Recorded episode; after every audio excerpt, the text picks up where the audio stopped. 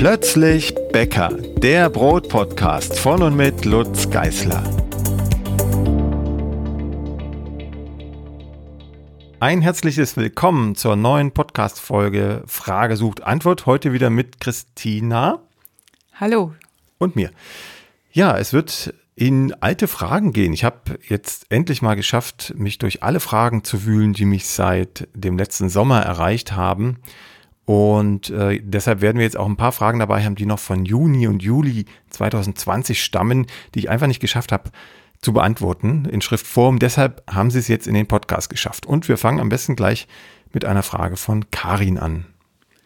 Genau, Karin aus Oberbayern, die backt jetzt seit ungefähr einem Jahr nach deinen Rezepten, Lutz, und es wird so viel Brot jetzt in ihrer Familie gegessen, dass sie mittlerweile nicht mehr Kilobrote backt, sondern vier Pfund Brote, schreibt sie. Aber sie hat dann das Problem, diese großen Brote noch richtig rund zu wirken.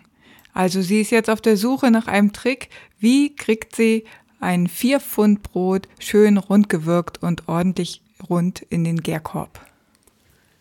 Das ist gar nicht so einfach, vor allem wenn es ein roggenlastiges Brot ist, weil Roggenteige ja nicht so einen Zusammenhalt haben wie Weizenteige. Die haben nicht so ein stabiles Klebergerüst, sondern die haben ein Gerüst aus Pentosanen, die mit Wasser verquollen sind und äh, das ist einfach so ein bisschen schaumartig vor allem wenn viel Wasser im Spiel ist. Also wird es ein bisschen schwierig, vor allem mit so zwei Kilo Broten, was ja ein vier Pfund Brot wäre. Da hilft nur den Teig äh, auf viel Mehl auf den Tisch zu packen und dann erstmal zu entgasen, also Mehl oben drauf ein bisschen und dann entgasen und dann wie ja, wie so ein ähm, Paket oder wie so ein Geschäftsbrief erstmal alles zusammenklappen, ganz locker von unten hochheben, zur Mitte schlagen, das Mehl wegbürsten von oben und dann von allen Seiten zur Mitte schlagen, bis es einigermaßen kompakt vor einem liegt und dann noch in die Endform bringen. Auch immer durchs Heben von unten zur Mitte.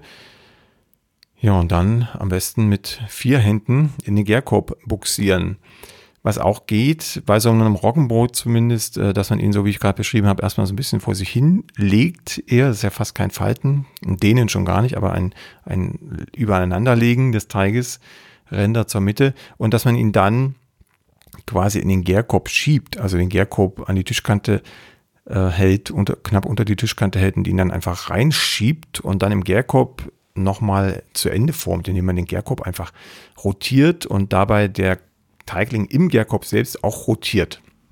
So kann man ihn noch ein bisschen in Form bringen. Wenn es jetzt ein eher weizenlastiges Brot ist, dann ist es schon einfacher, weil da haben wir diese Spannung im Teig und die können wir auch aufbauen, auch durch dieses Einschlagen von den Seiten und da kann man richtig viel Spannung aufbauen und die hält dann auch und dann verklebt auch der Schluss, wenn man nicht zu viel Mehl einarbeitet und dann kann man den einfach wie ein Ball in den Gärkorb setzen. Das geht dann.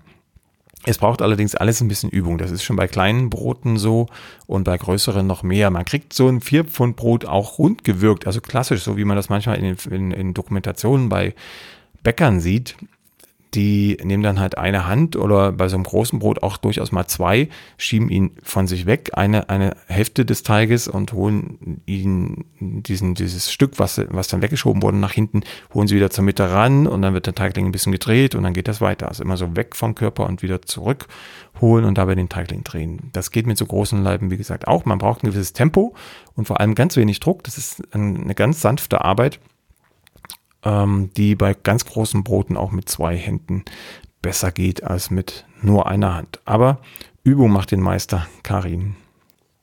An das Wirken schließt sich gleich die nächste Frage an, denn René hat auch äh, Probleme beim Wirken. Und zwar äh, schreibt er, warum klebt mein Teig beim Wirken? Egal ob reiner Weizenteig oder Mischteig, sobald der Teig etwas weicher ist, lässt er sich kaum noch wirken. Das sieht in den Videos immer so einfach aus. Liegt das an der Zimmertemperatur oder an der Teigtemperatur oder an der Länge oder Kürze der Gare? Das liegt im Wesentlichen, wie ich es gerade schon bei Karin äh, erzählt habe, im Wesentlichen an der Übung. Ganz wichtig ist, dass man vor allem bei weicheren Teigen ohne Druck arbeitet. Das nimmt einem der Teig übel. Ähm, man hat ja so eine ganz leichte Mehlschicht obendrauf. Unten, unten kann ganz viel Mehl sein. Auf dem Tisch kann ganz viel Mehl sein und an der Unterseite des Teiglings auch. Und obendrauf sollte nur so ein Hauch Mehl sein, das gerade so die oberste feuchte Schicht des Teiges leicht antrocknet, also das Mehl das Wasser da rauszieht und man nicht mehr festklebt. Wenn man dann mit zu viel Druck an diese Teighaut geht, dann verklebt man einfach. Dann durchstößt man diese hauchdünne, trockene Schicht und kommt wieder in das Klebende. Und das darf nicht passieren, deshalb mit ganz wenig Druck arbeiten und lieber von unten heben. Da, wo das viele Mehl ist, von unten hochheben, zur Mitte klappen und das reihum machen. Und dabei nicht unbedingt die Hand so verdrehen, dass man ringsrum um den Teigling kommt. Man kann einfach auch den Teigling drehen. Das ist einfacher, dann kann man immer aus der gleichen Position heraus arbeiten. Das gibt erstens viel schneller Übung in der Hand und zweitens das exaktere Ergebnis. Und in den Videos sieht das meistens so einfach aus, weil derjenige, der das zeigt, einfach schon die Übung hat und ungefähr weiß, wie viel er bei welcher Teigkonsistenz drücken darf auf dem Teig. Ne? Es darf nicht zu wenig, nicht zu viel sein. Das, da muss man sich einfach rantasten. Und je öfter man das tut, umso besser geht das. Bei reinen Weizenteigen funktioniert das einfacher. Wenn der Teig sehr weich ist bei einem reinen Weizenteig, dann kann man ihn auch wirklich durch Dehnen und Falten erstmal straffen, also wirklich ausziehen, rechts und links den Rand in die jeweiligen Hände nehmen, zur Seite ziehen, die rechte Hand zur linken rüberlegen und die linke Hand zur rechten rüberlegen, dass so eine Art Geschäftsbrief entsteht. Dann dreht man den Teigling um 90 Grad und macht das gleiche wieder und dann dreht man ihn wieder um 90 Grad, bis der Teig richtig straff ist, zu einem straffen Paket geschnürt ist. Und dann kann man ihn auch umdrehen auf eine unbemähte Fläche jetzt, ganz wichtig, dass also der Schluss, also die Kanten und äh, Lappen, die man gerade übereinander gelegt hat, unten liegen. Und dann zieht man ihn mit den Handkanten zwischen Tisch und Teigling über den Tisch, dass sich die Teighaut nach unten zieht. Das sieht man auch manchmal in Videos, macht, wird manchmal auch mit der Teigkarte als Unterstützung gemacht. Und dadurch strafft sich auch nochmal die Teighaut. Das sind also verschiedene Techniken. Am besten ist sowas immer ähm, im Video zu sehen tatsächlich. Da kann man sich das abschauen. Aber wirklich Gefühl und unter Anleitung äh, ein Gefühl entwickeln kann man tatsächlich erst, wenn man es wirklich mal gesehen hat und mit jemandem zusammen macht in einem Kurs oder so. Langsamer geht's, aber es geht auch, wenn man das einfach ausprobiert und sich nicht entmutigen lässt, René. Du schaffst das irgendwann. Was vielleicht noch ein gutes Stichwort ist, hat René ja mit reingeschrieben, hängt es noch von anderen Faktoren ab. Ja, auf jeden Fall. Also weniger von der Temperatur als vielmehr von dem Reifezustand, der ja auch wieder mit der Temperatur zusammenhängt, aber gehen wir mal nur vom Reifezustand aus, wenn der Teigling schon zu reif ist. Also das Teiggerüst schon angeknabbert, angekratzt ist, dann kann man sich mühen, wie man will. Dann wird das nichts mehr. Und auch wenn man das Teiggerüst zu arg anfasst, also zu lange strafft, zu lange diese Pakete schnürt oder über den Tisch schiebt, dann reißt irgendwann das Teiggerüst wieder und es wird nicht besser, sondern schlimmer. Auch da muss man sehen, dass man gerade den Punkt erwischt. Also man merkt ja, wie, wie er immer straffer wird. Und wenn da irgendwo eine Stelle ist, wo er anfängt einzureißen, dann muss man auf jeden Fall aufhören. Am besten nochmal fünf bis zehn Minuten liegen lassen, entspannen lassen. Gilt nur für Weizen- und Dinkelteige, nicht für Roggenteige. Entspannen lassen und äh, dann nochmal ganz dezent äh, nachstraffen. Das ist es eigentlich. Also der Teigling muss die richtige Gare haben, also noch ein ganz stabiles Teiggerüst und trotzdem schon ein bisschen Luft drin. Und ähm, dann passt das auch. So, dann wechseln wir das Thema. Katharina hat eine Frage zur Hefe. Und zwar backt sie auch nach deinen Rezepten, ähm, eben mit wenig Hefe. Das heißt, sie verbraucht keinen ganzen Würfel auf einmal. Und jetzt möchte sie gerne wissen, woran erkenne ich, ob die Frischhefe noch genügend Triebkraft hat?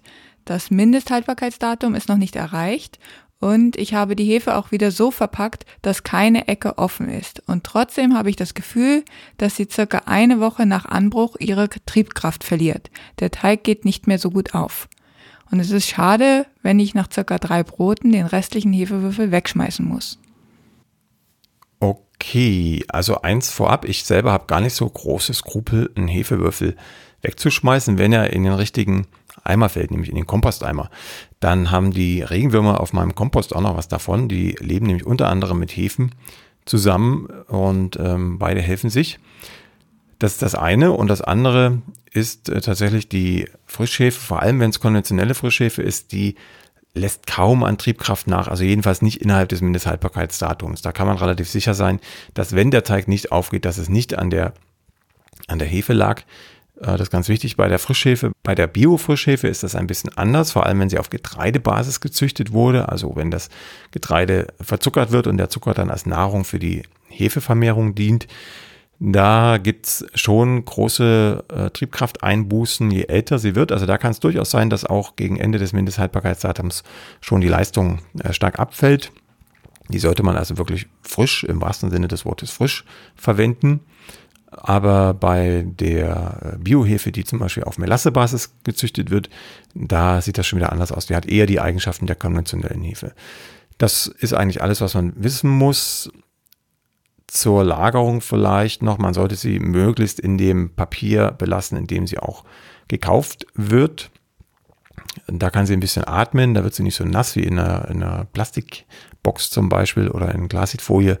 Und das zweite ist möglichst kalt, also möglichst in die kälteste Ecke des Kühlschranks legen. Da gibt es ja meistens so ein, zwei Grad Fächer. Da kann man sie reinlegen und dann hält sie viel, viel länger ihre Triebkraft.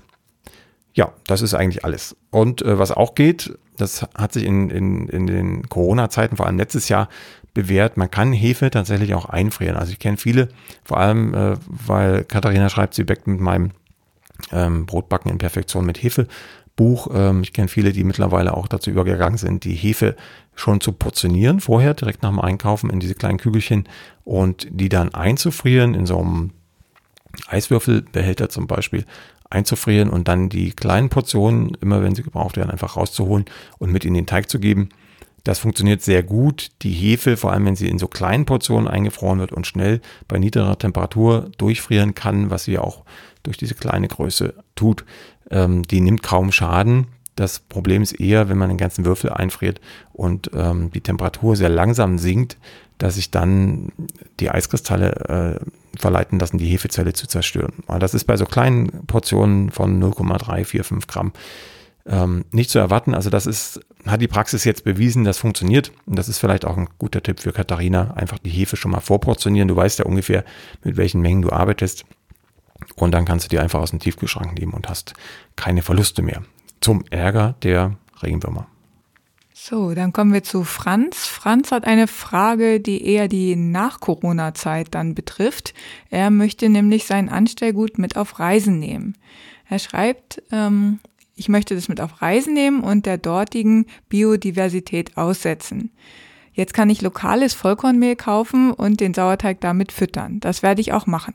Aber gibt es eine andere oder zusätzliche Möglichkeit, den Sauerteig mit lokalen Bakterien Bekanntschaft machen zu lassen. In der Zeit ging es äh, um einen Sauerteigsammler, der von verschiedenen Kulturen erzählt, die alle möglichen Bakterienträger in ihren Sauerteig tun, also zum Beispiel Bier, Limetten, Basilikum und auch Kuhfladen.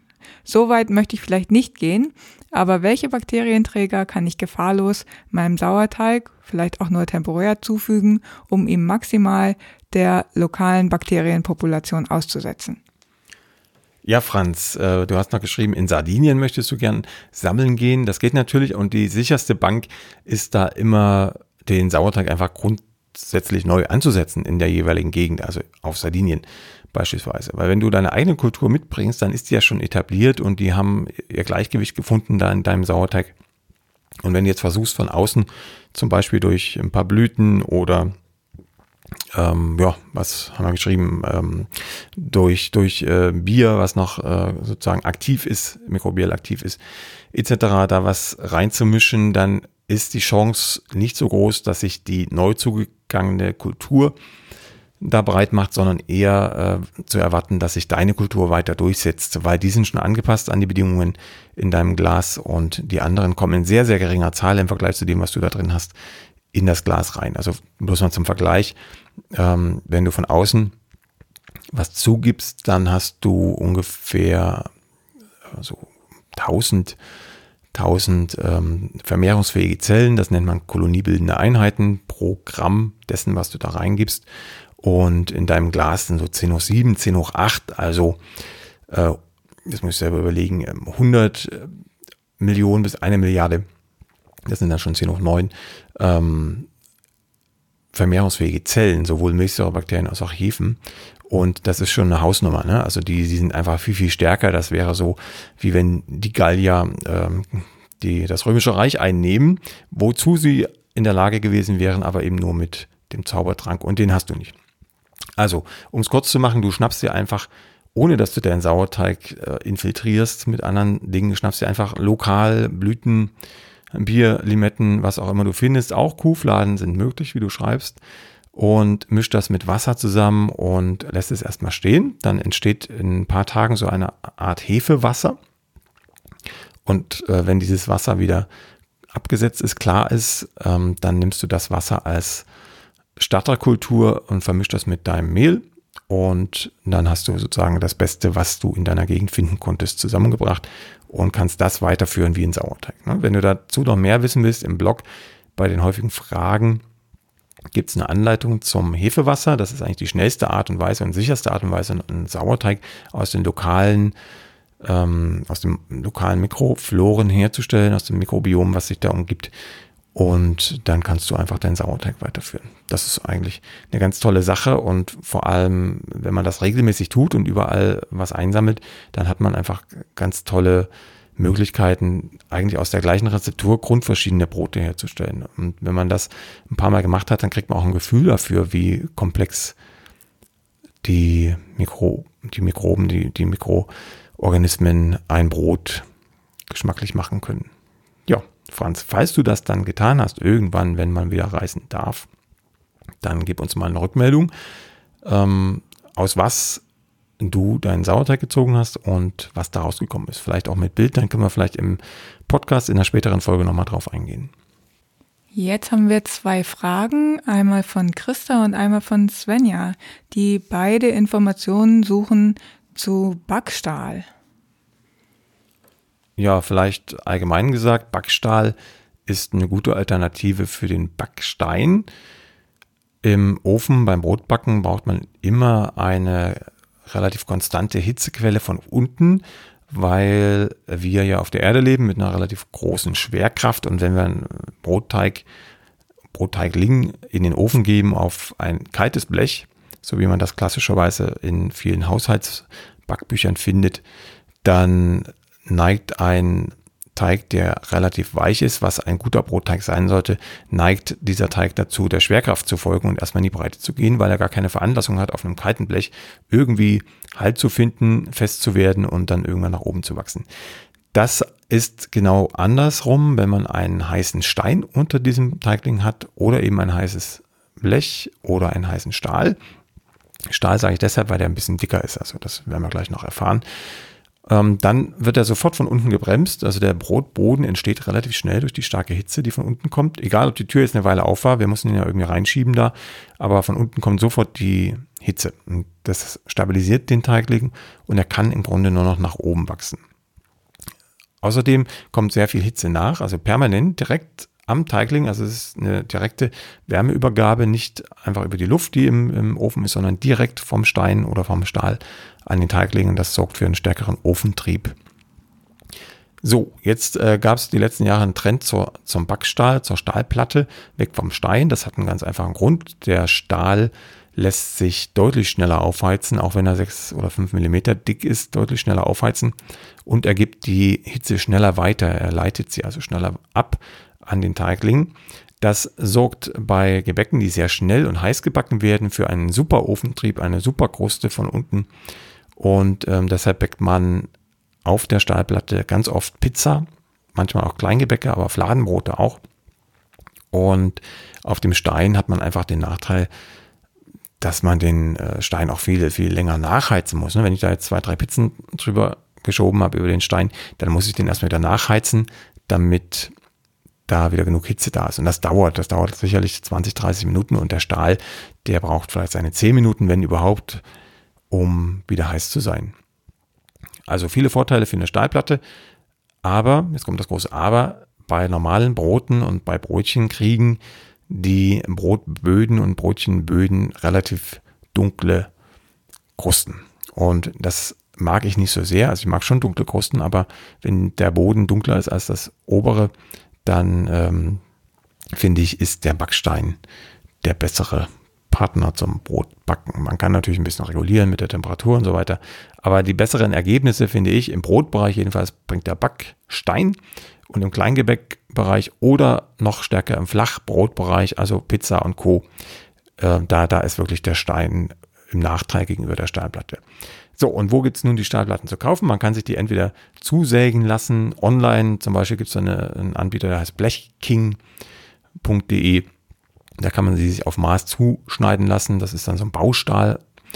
Und dann gibt es auch Anbieter, die bieten sie, die verkaufen sie online auch schon fertig an, also auch schon fertig eingebrannt und äh, für, für einen etwas höheren Preis. Und dann kann man sie sich auf dem Gitterrost im Ofen legen und dann hat man auch alles da. Wenn man sich das aus Baustahl zuschneiden lässt, dann muss man diesen Backstahl noch einbrennen. Dafür nimmt man am besten Leinöl, verreibt das ganz dünn, also mit einem Tuch ganz dünn auf diesem Stahl und brennt das Ganze dann bei ungefähr 200 30 bis 250 Grad ein, so lange, bis es nicht mehr raucht. Also alle Fenster auf und äh, warten, bis es nicht mehr raucht. Das dauert so eine halbe, dreiviertel Stunde.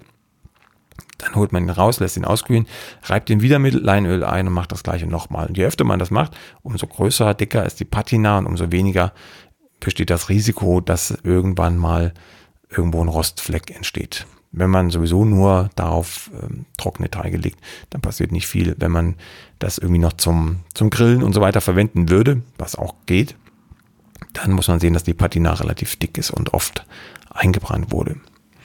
Okay, so viel für Christa und Svenja, die ungefähr die gleiche Frage hatten. Dann kommt die nächste Frage von Alexander. Das ist eine ganz persönliche Frage. Denn ähm, Alexander ist auf der Suche nach einem Rezept für ein Buttermilchbrot, das er von seiner Oma kennt. Und er hat äh, zu Hause zwei Sauerteige, Weizen und Roggen, die er regelmäßig nutzt. Und er backt relativ viel mit dem Buch äh, Brotbacken in Perfektion mit Sauerteig und hat da auch das Dinkel-Buttermilchbrot nachgebacken. Das ist aber nicht so wie das, was er von seiner Oma kennt. Denn ähm, da ist die Kruste ganz anders gewesen.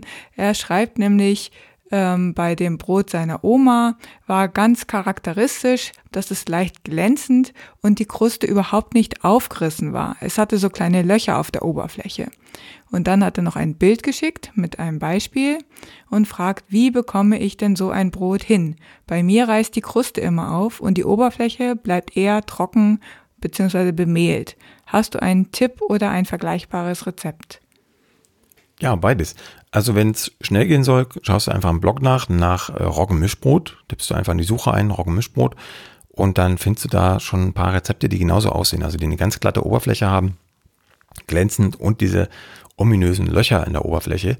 Das nennt man äh, Stippen, den Vorgang, die Löcher da reinzubringen. Das kann man entweder mit einem Schaschlikspieß machen oder man nimmt eine Stipprolle, also eine Igelrolle, die kann man sich für einen Apfel und ein Ei kaufen im Hobbybäckerbedarf und dann geht man vor dem Backen über den Teigling mit dieser Stipprolle und äh, pickst da diese Löcher rein. So, wie kommt zum Glanz? Das ist ganz wichtig. Der Teigling sollte im Gärkorb in Kartoffelstärke oder in Maisstärke geht auch gelagert werden. Das heißt, bevor der Teigling in den Gärkorb kommt, wird der, wird der Gärkorb mit Stärke ausgestaubt. Am besten in ein relativ fein gewebtes Tuch oder ein fein gewebtes Säckchen geben und dann schütteln, dass da so ein feiner Film an Stärke im Gärkorb liegt. Dann den Teigling reingeben mit einer ganz, ganz glatten Oberfläche. Das ist wichtig. Also da muss man beim Formen geben ähm, gut aufpassen und eine ganz glatte, straffe Oberfläche erzeugen. Und dann mit dieser glatten, straffen Oberfläche nach unten oder anders gesagt mit Schluss nach oben in den Gärkorb legen und reifen lassen. Und dann, das ist der kritischste Punkt an dem, an der Geschichte, muss er mit einem speziellen Reifezustand in den Backofen. Der ist reifer, als wenn das Brot aufbrechen sollte, also reifer als das, was wir normalerweise in den Ofen schieben, aber auch nicht vollreif, weil wenn er vollreif wäre, würde er durch das Stippen wieder einfallen. Also reifer als üblich, aber nicht so reif, dass er ähm, auf Verlangen schon wieder einfällt. Das muss man ein bisschen ausprobieren. Es ist nicht schlimm, im Zweifel lieber ein bisschen früher reinschieben als zu spät. So, wie geht's weiter? Wir nehmen uns ein Backpapier und vielleicht ein Brett drunter oder so einen Einschießer. Auf das Backpapier kippen wir vorsichtig den Teigling aus dem Gärkorb rauf, sodass jetzt die glatte, schöne Seite oben liegt. Dann nehmen wir uns kochendes Wasser, heißes Wasser und streichen damit schnell die Oberfläche ab ganz kräftig, also kann richtig pfatschen. Und dann geht schnell die Stipprolle drüber über dieses, über diese nasse Oberfläche. Und dann geben wir mit dem Brett oder dem Einschießer und dem Backpapier in den Ofen auf den Backstein, ähm, holen das Brett wieder raus, zwangsläufig, aber das Backpapier mit dem Teigling bleibt drin. Dann wird kräftig bedampft. Zum Bedampfen gibt's viele Infos im Blog und den häufigen Fragen. Da muss ich immer wieder drauf verweisen, weil da steht schon ganz vieles, was auch immer an Fragen kommt. Einfach Dampf eintippen in die Suche, in, in den häufigen Fragen, in den Filter und dann gibt es einen Beitrag zum richtigen Bedampfen. Also kräftig dampfen.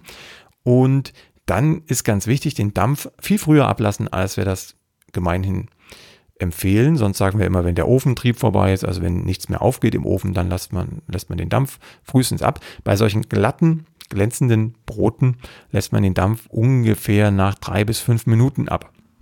Das kommt ein bisschen drauf an, wann der Teigling sich entscheidet, irgendwo aufreißen zu wollen und welche Art von Teig das ist. Wenn man jetzt Roggenmischbrot hat, dann ist es meistens so nach drei, vier Minuten. Wenn man Weizen- oder Dinkelbrot hat, dann ist es meistens ein bisschen später, so vier, fünf, manchmal sechs Minuten. Kommt darauf an, äh, man muss wirklich vor dem Ofen stehen bleiben und sehen, wo der Teigling eventuell den ersten Riss bekommt. Und sobald man irgendeine Ahnung hat, dass da irgendwo ein Riss entstehen könnte, dann äh, sofort den Dampf auf, rauslassen, also Türe auf und äh, dann wieder schließen nach ein paar Sekunden. Und dann passiert folgendes, die Oberfläche, die ja jetzt ganz dehnbar war durch den heißen Dampf, die hautet ein bisschen an. Wir haben jetzt eine relativ trockene Atmosphäre im Backofen und wird so ein bisschen lederig, lederig. Und wenn der Dampf drin geblieben wäre, wäre sie zu mürbe geblieben. Also sie wäre so dehnbar gewesen, dass sie irgendwann gerissen wäre. Und dadurch, dass wir ein bisschen Feuchtigkeit rausnehmen, wird sie ledrig und kann dem Druck, ähm, mit dem Druck im Teigling mitgehen und, und aufgehen wie ein Luftballon. Das ist der eigentliche Trick. Also viele Dinge, die man beachten muss. Der richtige Reifezustand, kochendes Wasser, die Lagerung in Stärke vorher, dann stippen und in den heißen Ofen geben, gut dampfen, schnell wieder rauslassen und hoffen, dass es der richtige Reifzustand war. Wenn der Teigling zu früh reingegangen ist, dann zieht der richtig rund, also der Querschnitt des Brotes wäre dann äh, fast, fast äh, kreisförmig. Und äh, wenn er zu spät reingegangen ist, dann geht gar nichts mehr auf, dann bleibt es relativ flach, aber die Oberfläche ist natürlich dann trotzdem glatt und glänzend. Das sind so die Extreme. Im allergrößten Notfall, Unfall reißt dir das Brot irgendwo auf, meistens am Rand. Wäre auch nicht schlimm, weil glänzend und glatt bleibt die Oberfläche dann trotzdem meistens. Das ist also ein kleines Experiment, da muss man sich ein bisschen rantasten. Das passiert auch mir immer noch, dass es nicht ganz passt mit der, mit der perfekten Gare, aber man lernt ja nie aus. Aber das ist jedenfalls der Weg dahin. Jetzt haben wir ein paar Fragen für den kommenden Sommer und zwar vor allen Dingen für diejenigen unter euch, die mit den Büchern, mit den Perfektionsbüchern, also Brotbacken in Perfektion mit Hefe und Brotbacken in Perfektion mit Sauerteig arbeiten. Das ist erstaunlich, ich komme jetzt nochmal hier rein, das ist erstaunlich, wie viele Leute nach diesen Büchern backen. Das hätte ich mir äh, nie zu träumen gewagt und ich hatte eigentlich auch gehofft, dass viele nach den anderen Büchern backen, weil das ist ja ein spezielles Prinzip, aber es gibt so viele, die danach backen. Das sind die meisten Fragen, die mich erreichen. Ja, und meistens ist es immer das gleiche Problem, ja. oder? Und zwar äh, ist es die Raumtemperatur. Und so hat auch Sabrina das Problem. Sabrina schreibt, ähm, wie gehen wir Hobbybäcker mit so heißen Temperaturen um? Keines deiner Rezepte will mehr gelingen, wenn es draußen so heiß ist. Und das, obwohl es bisher wunderbar funktioniert hat. Ganz egal, ob Sauerteigbrot oder ein Rezept mit Hefe, alle Teige werden bzw. bleiben zu flüssig und im Ofen kommen sie nicht richtig hoch. Die ganze Familie trauert, denn keiner mag hier mehr gekauftes Brot essen. Na da. Ja, das Thema hatten wir schon ein paar Mal im Podcast, aber ich nehme solche Fragen immer gern wieder rein, weil es wirklich wichtig ist. Man muss verstehen, dass wir mit Lebewesen arbeiten, also mit Hefen in diesem Falle oder eben mit Milchsäurebakterien, wenn Sauerteig dazu kommt. Und das sind alles Tierchen in Anführungsstrichen zu verstehen, die temperaturabhängig arbeiten. Ist ja bei uns auch so ein bisschen so, ne? Wenn wir im Winter irgendwie völlig ausgekühlt sind, dann können wir uns kaum noch bewegen. Und wenn es richtig schön warm ist im Sommer, dann äh, geht alles super und, und ähm, der Kopf ist frei und man fühlt sich gut. Und so ähnlich ist das mit den Mikroorganismen. Also je kälter es ist, umso langsamer arbeiten sie und andersrum gesagt, je wärmer es ist, umso besser arbeiten sie. Natürlich nicht mit Open End, sondern da gibt es so Wohlfühlbereiche, aber alles, alles unter drei vier Grad ist sozusagen deutlich hemmend und alles über 40 Grad ist dann eher bedrückend für die kleinen Wesen. So, jetzt haben wir den Fall, dass mein, meine Rezepte für die beiden Perfektionsbücher alle auf etwa 20 Grad ausgelegt sind. Und wenn es jetzt im Sommer wärmer wird, dann reifen die Teige einfach schneller. Und das ist bei diesen Rezepten noch extremer, weil die Teige alle etwa 24 Stunden bei diesen 20 Grad reifen. Und äh, die Teigtemperatur, die sonst immer sehr entscheidend ist bei klassischen Rezepten, gar keine große Rolle mehr spielt sondern im extremen Maße die Raumtemperatur. Wenn irgendwas 24 Stunden im Raum liegt, dann gleicht sich der Teig an. Das ist also fast egal, ob der jetzt eine Stunde lang noch eine, eine höhere Teigtemperatur hatte. Im Vergleich zu den anderen 23 Stunden, die noch folgen, bei 20 Grad, ähm, fällt das gar nicht auf. Ne? Und deshalb spielt bei Rezepten mit einer sehr langen Stock- oder Stückgare die Raumtemperatur eine viel entscheidendere Rolle als bei Rezepten, in denen die Stock- und Stückgare relativ kurz ist, also bloß drei oder vier Stunden. So. Und das heißt, im Sommer muss man einfach eine von zwei Möglichkeiten auswählen. Entweder ist man sich bewusst, dass es wärmer ist und man verkürzt die Stehzeiten muss also genau gucken auf den Teig und beobachten, wann er so aussieht, wie er im Winter aussah bei 20 Grad im Raum. Also das geht immer um den Reifezustand, will ich damit sagen. Man muss immer den Teig zum gleichen Reifezustand erwischen, zum perfekten Reifezustand. Und das kann manchmal eben nach den geplanten 24 Stunden sein, wenn die Raumtemperatur passte, oder im Sommer eben manchmal sogar nach 12 Stunden oder 8 Stunden oder 16 Stunden, je nach Raumtemperatur. Die andere Taktik wäre, die Hefemenge oder die Sauerteigmenge noch weiter zu reduzieren. Darf ich einmal ganz kurz da rein, nur um ähm, ein Gefühl zu bekommen, also ähm, wie, wie viel sich die Reifezeit verkürzen kann. Tatsächlich machen schon fünf Grad mehr Raumtemperatur, können schon die Stehzeit halbieren. Also die zwölf Stunden können tatsächlich schon äh, genügen, wenn die Raumtemperatur bei 25 Grad liegt. Ja, und das ist eine grobe Daumenregel die stammt aus der Biologie und die sagt eigentlich, alle fünf bis zehn Grad verdoppelt oder halbiert sich die Stoffwechselgeschwindigkeit der Mikroorganismen. Beim Brotbacken ist meine Erfahrung, äh, gelten eher die fünf Grad. So ist das also, was Christina sagte, ganz nett für zu Hause als Maßstab zu sehen. So, nochmal zur zweiten Taktik. Zweite Taktik wäre, wenn man nicht auf die äh, Temperatur achten will, beziehungsweise auf den Teigzustand, dass man die Hefemenge reduziert oder die Sauerteigmenge, um wieder ungefähr in diesen 24-Stunden-Rastern zu bleiben. Aber auch hier muss man experimentieren. Das ist von Rezept zu Rezept verschieden, weil auf die Reifezeit nicht nur die Temperaturen Einfluss hat, sondern zum Beispiel auch die Mehltype.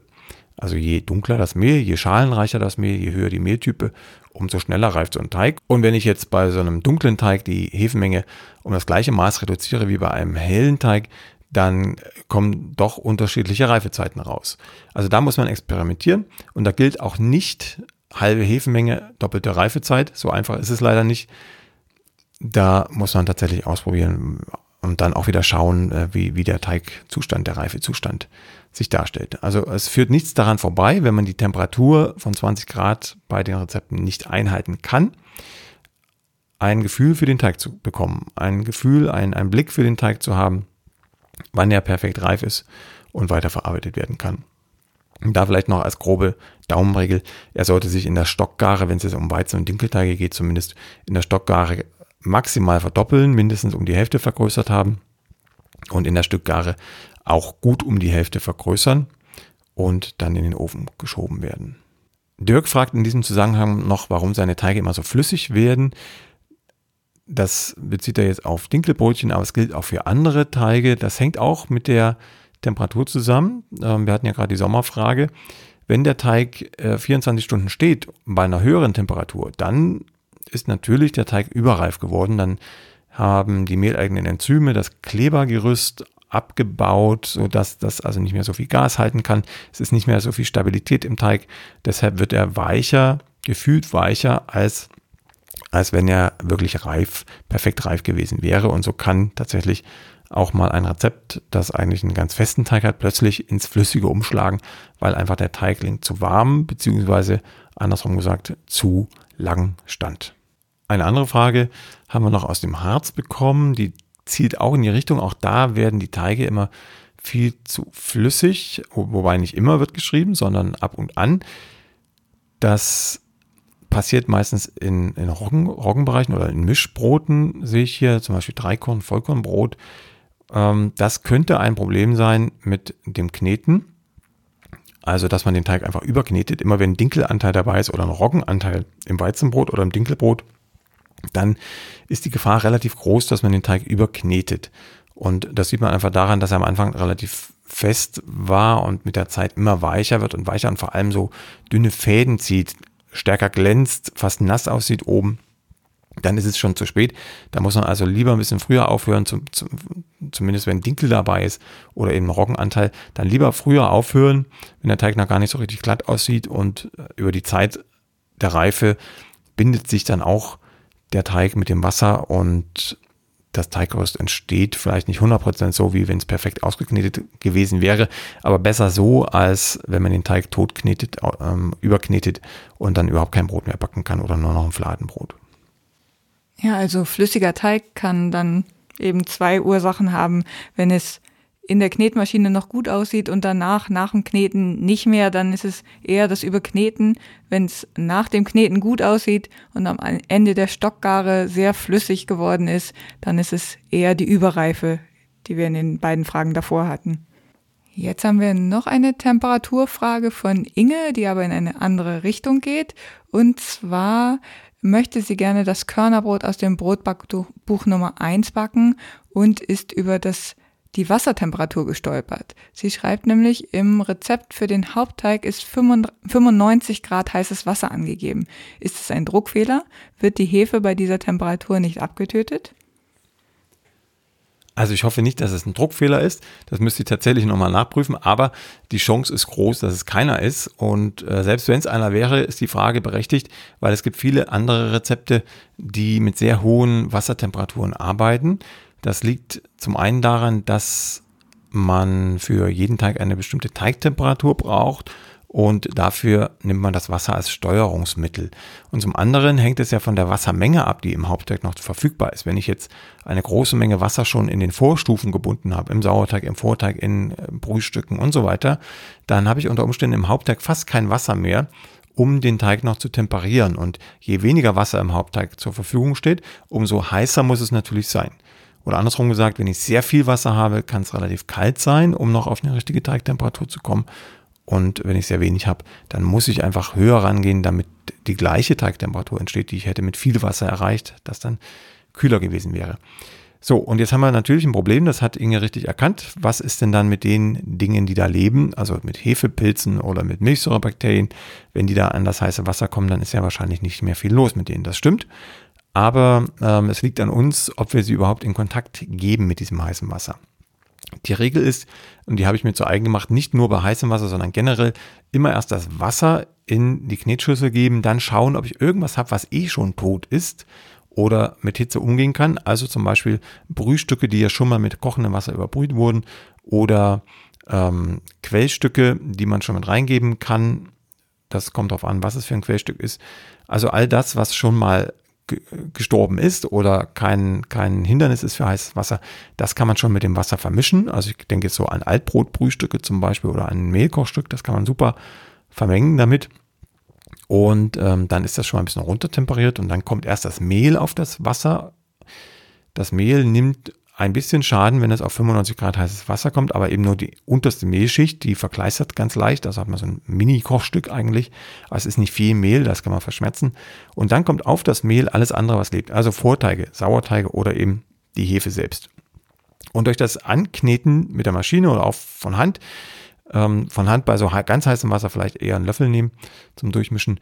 Durch das Ankneten, Anmischen verliert das heiße Wasser seine ähm, Gefährlichkeit, weil ja ähm, das Anmischen dafür sorgt, dass relativ kalte Zutaten wie das Mehl, das hat etwa 20 Grad, sich mit dem heißen Wasser vermischen und dadurch eine ganz niedrige Temperatur erzeugen. Also genau die Temperatur, die wir brauchen, also 26 Grad oder manchmal 30 Grad für den Teig. So wäre die Taktik, also Wasser, Mehl und obendrauf alles, was lebt. Jetzt haben wir einen neuen Fragenkomplex und zwar das Malz. Christine und Raphael haben beide ähnliche Fragen dazu. Und zwar ähm, möchten die gerne eine Umrechnung haben von Flüssigmalz zu Malzmehl. Ja, äh, kann man gleich so sagen, wie es ist. Muss man nicht umrechnen, weil beide eine andere Funktion haben.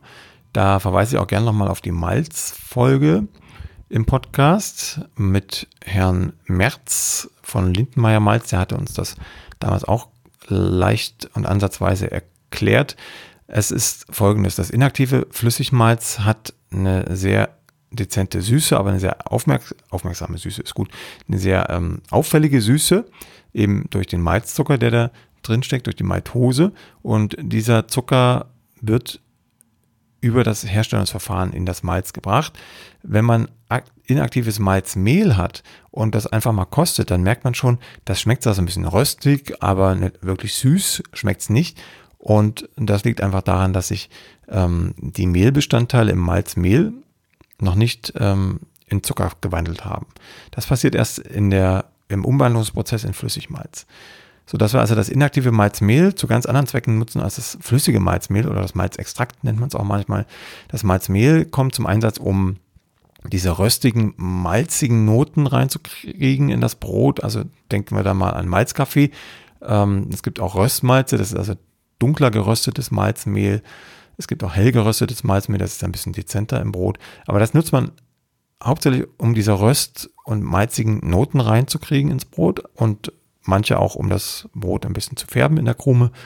Und das inaktive Flüssigmalz wird hauptsächlich verwendet, um den Hefen Nahrung zu geben, also Malzzucker, und um eine leichte Süße in das Brot zu kriegen. Also zwei völlig verschiedene ähm, Möglichkeiten, Eigenschaften des Brotes zu verändern. Und deshalb ist es nicht ratsam und auch nicht ähm, sinnvoll, Malzmehl 1 zu 1 oder in welchem Verhältnis auch immer mit Flüssigmalz zu ersetzen oder andersrum. Das Flüssigmalz ersetzt man lieber mit Rübensirup oder mit Honig, aber das Malzmehl müsste man dann ersetzen mit zum Beispiel Malzkaffee. Ne, wenn es jetzt wirklich ein dunkles Malzmehl ist, dann kann man Malzkaffee nehmen oder man streicht es einfach raus und verzichtet darauf. Das geht natürlich auch. Raphael hat noch als Zusatzfrage, wo man denn Aktivmalz kaufen kann. Also auch da muss man wieder erstmal trennen zwischen aktivem Malzmehl und aktivem Flüssigmalz. Beides gibt's, wobei das aktive Malzmehl deutlich besser zu finden ist, häufiger zu finden ist im Hobbybäckerbedarf. Also einfach online schauen. Gibt verschiedene Anbieter äh, von hobbybäcker.de über bongu.de und ähm, Schlag mich tot, also ganz viele. Ähm, Backstars.de fällt mir gerade noch ein. Und ähm, das aktive Flüssigmalz ist ein bisschen rarer gesät. Das gibt es aber auch bei, bei Backstars.de und bei bongo.de, soweit ich weiß. Das sind die Quellen. Die Frage ist, braucht man es denn überhaupt? Also Aktivmalz, sage ich immer, braucht man eigentlich nicht, wenn man halbwegs vernünftig arbeitet, also mit langer Teigführung, mit Vorteigen etc. Man kann dieses Aktivmalz ein bisschen äh, sehen wie, wie ähm, ein, ein spezielles Gewürz an einem Gericht. Damit kann man auch so ganz fein nachtunen im Teig. Also man kriegt zum Beispiel bei Brötchen, die auch schon Vorteig haben etc., kriegt man noch eine ganz dezente Feuchte rein in die Krumen mit einem Aktivmalz. Ich würde dann aber eher zu einem aktiven Flüssigmalz greifen, weil das ähm, der Sage nach zumindest, das ist noch zu klären in einer anderen Podcast-Folge, ähm, weil das den Kleber weniger angreift als das aktive Malzmehl. Aber das aktive Malzmehl lässt sich natürlich deutlich besser dosieren. Das gebe ich auch zu. Ja, aber im Grunde, wenn irgendwo Aktivmalz im Rezept steht und da ist schon ein Vorteig drin und, und der Teig steht ein paar Stunden vor sich hin, dann kann man das auch getrost erstmal rausstreichen und so backen, weil wenn man Aktivmalz überdosiert, dann kriegt man einfach eine, eine viel zu nasse, feuchte Krume, kaum mehr Volumen. Und ähm, überdosieren kann man es ganz schnell, weil jedes Aktivmalz eine etwas andere Aktivität hat, insbesondere hängt es von der Lagerzeit auch ab. Also je länger so ein Aktivmalz liegt, umso weniger enzymaktiv ist es. Also irgendwann ist es auch quasi, wenn es ein paar Monate bis Jahre liegt, äh, eher ein Inaktivmalz im frischen Zustand. Frisch gekauft hat es die höchste Aktivität und dann sollte man damit sehr vorsichtig, vorsichtig umgehen. Die nächste Frage kommt von einer Namensvetterin von mir, von Christina. Und zwar äh, betrifft es Sauerteig. Ähm, sie hat Anstellgut im Kühlschrank, immer so 50 Gramm. Und wenn sie dann Rezepte backt, wo äh, 10% Anstellgut verwendet wird für den Sauerteig, dann kommt sie mit ihrer Menge immer ganz gut hin und der Sauerteig geht dann so 16 Stunden über Nacht. Das passt für sie gut. Jetzt äh, möchte sie Rezepte aus deinem Brotbackbuch Nummer 4 backen. Da werden aber häufig deutlich höhere Mengen Anstellgut benutzt. Und der, dafür braucht der Sauerteig dann nur wenige Stunden. Jetzt sagt sie also, müsste sie dann ihr Anstellgut vermehren. Oder sie fragt, ob sie es nicht stattdessen auch so machen könnte, dass sie einfach wie bei anderen Broten auch den Sauerteig mit 10% Anstellgut über Nacht ansetzt. Oder kommt da dann ein völlig anderes Brot raus? Na, völlig anders ist eine Frage der Sichtweise. Es kommt mehr oder weniger das gleiche Brot raus, aber es hat in, in den geschmacklichen Nuancen schon eine andere, andere Richtung bekommen. Wenn ich mit viel Anstellgut arbeite im Sauerteig, dann verkürze ich natürlich die Reifezeit. Das kann auch ein Vorteil sein, weil man dann den Sauerteig am Backtag ansetzen kann und nicht erst noch am Abend vorher was tun muss. Das ist der eine Vorteil. Aber der andere Vorteil ist, ähm, dass wenn das Anstellgut fit ist und, und mild, dann äh, kriegt der Sauerteig deutlich mehr Triebkraft und Milde, als wenn ich ihn mit wenig Anstellgut ansetze. Das ist eigentlich der Grund, warum in manchen Rezepten bei mir so viel Anstellgut in, in, ja, verwendet wird, in den Sauerteig kommt. Mit viel Anstellgut senke ich sofort den pH-Wert im neu werdenden Sauerteig und der pH-Wert abgesenkt sorgt dafür, dass die Milchsäurebakterien viel weniger Säure ausschütten. Also sie werden gebremst durch einen niedrigen pH-Wert und äh, wenn ich das durch ein mildes, geschmacklich mildes Anstellgut erreichen kann, dann wird halt auch der Sauerteig sehr mild und äh, die Hefen arbeiten davon unbeeindruckt weiter, sodass ich also wirklich einen milden, triebstarken Sauerteig bekomme. Wenn ich das mit 10% Anstellgut mache, über Nacht oder noch mit weniger, dann arbeiten die Milchsäurebakterien relativ lange Zeit in einem relativ neutralen pH-Bereich. Und erst im Laufe der Zeit bremsen sie sich selber mit der Säureausschüttung. Und insofern entsteht in einem Sauerteig, der mit wenig Anstellgut angesetzt wird, ähm, mehr Säure als in einem, der mit viel Anstellgut angesetzt wird. Es sei denn, das Anstellgut ist schon uralt und liegt schon ein paar Tage bis Wochen im Kühlschrank rum. Wenn ich davon so viel nehme, wie das im Rezept manchmal steht, dann äh, drehe ich das, den, den Effekt um, dann habe ich ganz viel Säure in den neuen Sauerteig schon eingetragen aus dem alten Anstellgut. Das macht also nicht so viel Sinn. Aber trotzdem kann man natürlich diesen Sauerteig auch mit 10% Anstellgut ansetzen. Dann müsste man aber die Mehl- und Wassermenge, die man da sozusagen jetzt weglässt, also zwischen 100 und 10% Anstellgut, da stecken ja 90% Mehl und Wasser zusammengerechnet drin, die müsste man dann natürlich irgendwo anders zugeben. Am besten auch wieder dem Sauerteig zuführen und das so umrechnen, dass es dann am Ende passt, sodass die Mengenverhältnisse am Ende gleich sind. Ne? Sonst verliere ich einfach eine relativ große Menge Mehl und Wasser aus der Rezeptur und dann passt die Teigkonsistenz vielleicht auch gar nicht mehr.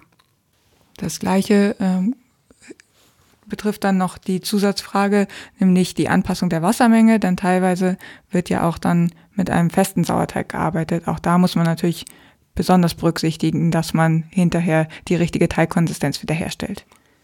Ja, das ist eine mathematische Aufgabe, die löst man am besten auf dem Papier und nicht im Podcast.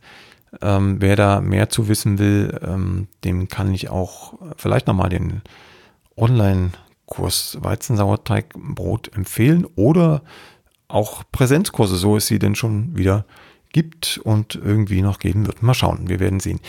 Das soll es für heute erstmal gewesen sein. Wir haben noch eine ganze Reihe Fragen offen und denen widmen wir uns dann in der nächsten Folge. Macht's gut und habt eine schöne Zeit. Bis dahin. Bis bald. Tschüss. Tschüss.